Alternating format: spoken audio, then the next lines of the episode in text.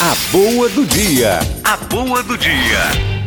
Na hora em que eu não estiver bem, na hora de uma desgraça, eu tenho que fugir para um lugar. Qual? A montanha do.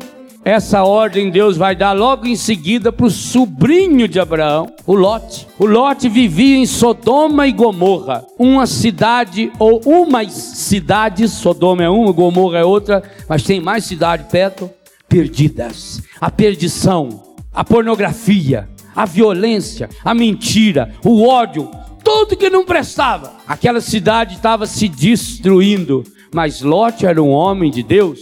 Lot tinha aprendido com Abraão, o seu tio, que era como se fosse um pai para ele, mais do que um pai, era como se fosse um irmão. Abraão chega a falar para Lot: Nós somos como irmãos, nós não podemos brigar. Naquela desgraça toda, Lot tinha aprendido com o tio a fazer da sua casa um lugar de acolhimento para os estrangeiros. E assim como Abraão hospedou os dois estrangeiros que vieram à sua casa, e porque os hospedou, Abraão teve a graça de receber de Deus a bênção da paternidade e Sara ficou grávida.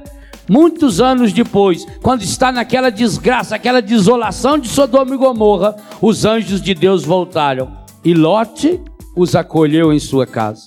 E porque os acolheu em sua casa, os anjos mostraram a Lote um jeito de se salvar daquela situação de perversidade.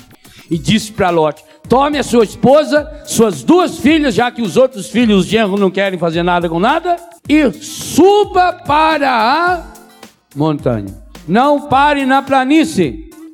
Não olhe para trás. Essas ordens, eu já preguei sobre isso aqui nesse rincão alguns anos atrás. Tem as fitas aí. Não olhe para trás, suba para a montanha. E nós sabemos o que aconteceu. A boa do dia.